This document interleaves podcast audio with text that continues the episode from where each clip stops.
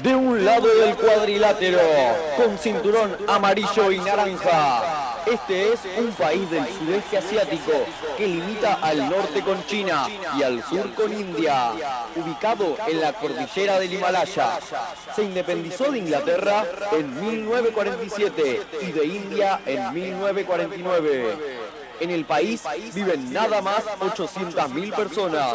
Se había unido a la FIFA en el 2000 y había perdido sus 19 partidos jugados hasta la fecha.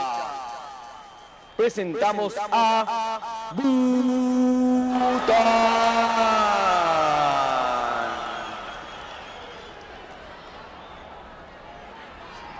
Mientras que en el otro lado del cuadrilátero, con cinturón verde, este país está ubicado en el Caribe, al sur de Puerto Rico, y es aún dependiente del Reino Unido.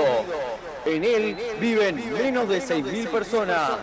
Aunque había jugado muchos partidos en la década del 50, estuvieron hasta 1990 alejados de las canchas. Tenían solo dos victorias en su historia, ambas ante Anguila, país del que hablaremos más tarde presentamos a Montserrat.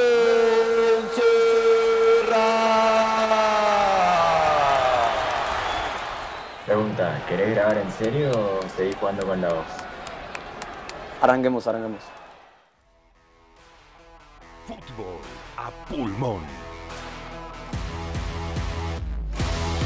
A ver, vamos a explicar un poquito por qué hiciste la presentación de boxeo, fútbol a pulmón, por qué están hablando sobre boxeo. El nombre del Boxeo a pulmón. Boxeo a pulmón. No, no, no, no, no va a ser así por ahora. Vamos a hablar sobre, como dice el título, la otra final. La otra final, ¿de cuál final? Este partido se trató, bueno, como escucharon, entre Bután y Montserrat, del partido que se jugó el mismo día que la final del 2002 entre Alemania y Brasil. La final que ganó Brasil 2-0, recordadísima final. El mismo día, en la capital recóndita, es capital de Bután, entre los dos partidos peor ubicados, entre los dos equipos peor ubicados del ranking FIFA en el 2002. ¿Cómo llegaron a jugar este partido? Te estarás preguntando, ¿no? Te hago una pregunta. ¿Conocías estos países antes de ponerte a investigar la historia? No, o sea, de hecho nos pusimos a investigar porque el otro día estaban jugando Liverpool West Bromwich y el genio de, Miguel Simón tiró, tiró esta historia y, nos pusimos, nos picó el bichito primero de que eran esos dos países y después de que era de que había sido esta otra final. La historia fue así. Johan Kramer, un holandés resentido, digámosle, porque su país no había clasificado al Mundial de Corea-Japón 2002, se asoció con Matis de Jong, quien había estado en Bután en 2000 y en 2001, y era compañero suyo en una agencia de publicidad, con la idea de organizar un partido, este partido, entre las dos peores selecciones de la historia, porque tenían cierto fanatismo por el lado secundario u oculto del fútbol. Entonces, Bután 203, Montserrat 202, los harían enfrentarse el 30 de junio de 2002. Desde el vamos está todo perfecto. Ahora, ¿cómo llegás a hacer que las dos delegaciones viajen al mismo país, se enfrenten en un partido de fútbol? La idea está muy buena, pero hay que hacerlo realidad. Los, los mismos ni fueron a la FIFA ni a la Federación Holandesa, le enviaron un fax a cada federación proponiéndoles el partido en diciembre de 2001. Claro, recordemos que en paralelo a lo que sería el partido por quién era el mejor equipo del mundo, la mejor selección del mundo, esto sería la peor selección del mundo. O sea, se competía eso. Y para vos, ¿era esto de, de mostrar el lado secundario o oculto del fútbol o para hacer algo bizarro? O parodia, digamos. No, yo, creo que hay cierto interés por ver a estas dos selecciones. A mí me interesaría mucho verlas. Em, no sé si el mismo día de la final del Mundial, eso no. Pero me interesaría ver mucho ese partido que es por el peor. O sea, qué tan malo puede llegar a ser. No, yo veo ahí está en juego más, la, más que la gloria, la dignidad de, de no ser el peor. Montserrat dijo, nosotros no somos los peores queremos jugarlo. al toque respondieron con mucho entusiasmo, queremos jugarlo, mientras que Bután tardó unas semanas en pensarlo. Se dice que son buenos budistas a pensarlo detenidamente. Nosotros vamos a decir que tardaron porque tardaron. No, no, no vamos a indagar en las razones. Sudeste Asiático y Caribe. ¿Las podrías asociar con el fútbol? No.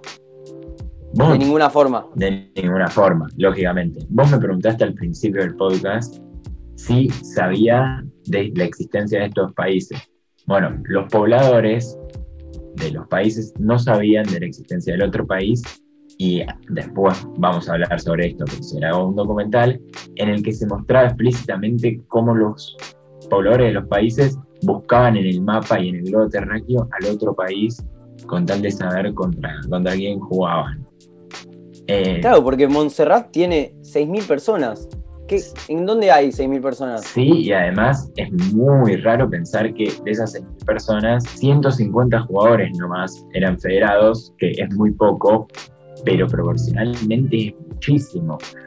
Eh, eh, pensá que Charles Thompson, el capitán de la selección, era policía, además de, de profesión, y en Bután, al haber mucha más gente, tampoco es que había muchísimos jugadores federados, había 900 y tampoco le sobraba el personal, ya que el primer ministro de ese momento, que dio muchas declaraciones para este documental que se filmaría, era también el presidente de la Asociación de Fútbol. José Alberto Fernández fue el presidente de la AFA hoy. Tremendo.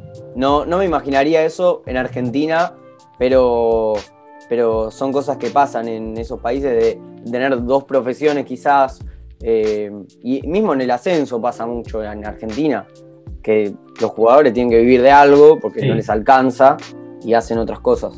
Sí, el fútbol en esos países no es protagonista, pero por las condiciones de las canchas y por el hecho de que haya habido una erupción volcánica en Montserrat tiempo antes, eh, el partido se disputó en el espacio, en el estadio complicado, ¿eh?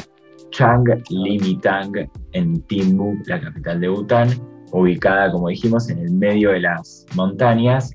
Y para llegar. Claro, del Himalaya. Del Himalaya, de las montañas más altas del mundo. Y para llegar, los jugadores de, Montserrat debieron hacer Montserrat, Antigua, Antigua y Barbuda, San Martín, Isla San Martín, Curazao, Ámsterdam, Bangkok, Calcuta, Timbu. Como el viaje al, mundo en, 80 días. Sí, sí, sí.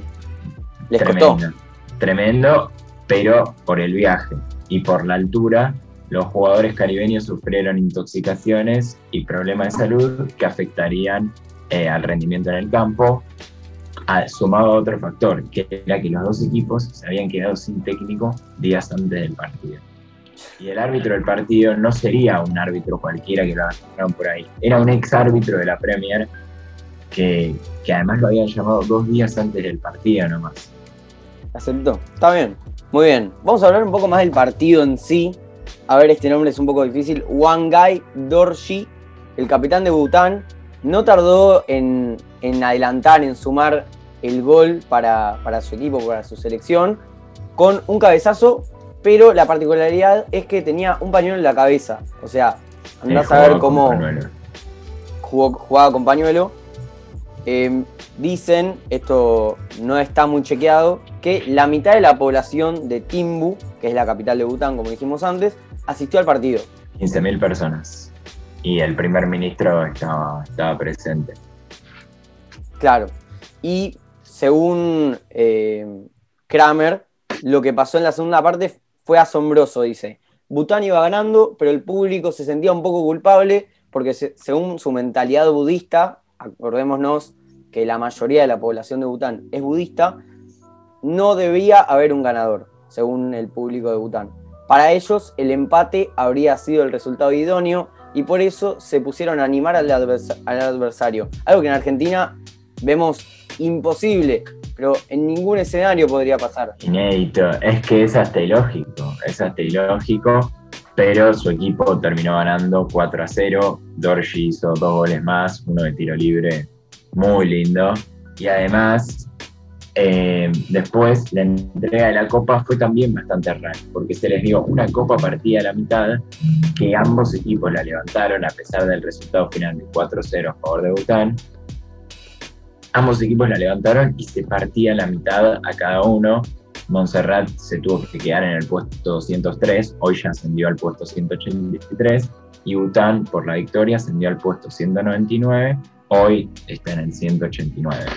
Eh, muy, muy O sea, hoy, hoy se dio vuelta la tortilla, como, diríamos Sí, en se le dio vuelta un poco. Eh, después del partido, ambas selecciones Sí. se juntaron a ver en Timbu, en la capital, el partido entre Brasil y Alemania.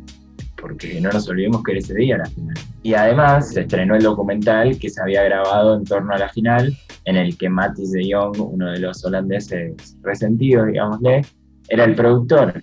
Y la- el, el documental estrenado en 2003 ganó dos premios y hasta fue elogiado por el gran Robbie Baggio, Tremendo. que dijo, sí, que dijo, dijo que esto eh, mostraba, el documental mostraba la universalidad del fútbol, que era, no tenía idioma, y que dentro de tanto fútbol comercial, esto era amor puro e ingenuo al juego.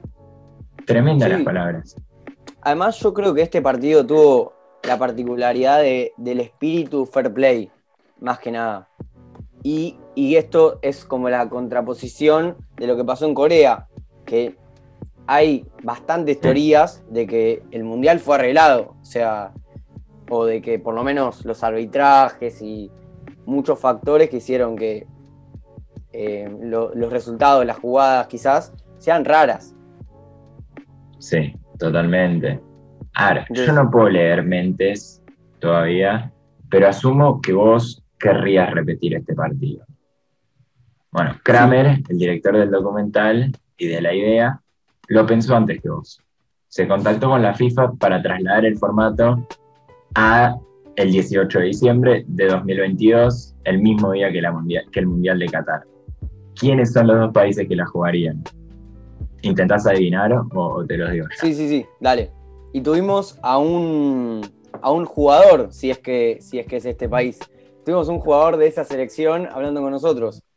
¿San Marino? Sí. Es verdad, San Marino y después otra selección caribeña, Anguila. ¿Cómo, cómo lo ves? El valor eh, lo veo Entretenido. muy aburrido, sinceramente aburrido.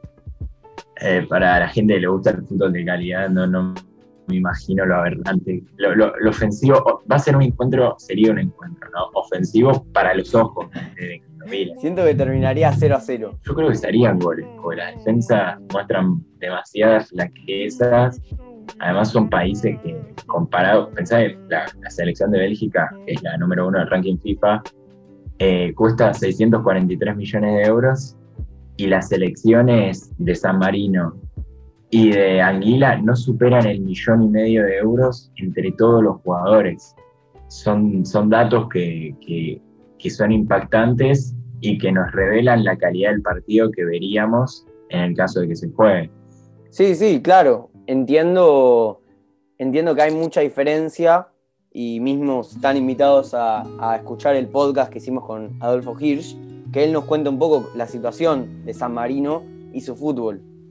Sí, sí, y cómo es para ellos enfrentar rivales de otra diferencia, pero que, y la motivación que implica para ellos enfrentar rivales de la misma calidad, país, como dijimos, 210 del ranking FIFA, que es San Marino, contra el 209, que es Anguila, que sería la otra final, tal como lo fue Montserrat contra Bután allá por el 2002, historia que les estuvimos contando, solo la pueden encontrar acá en Futura. Muchísimas gracias por, por bancar el podcast y por bancarnos a nosotros.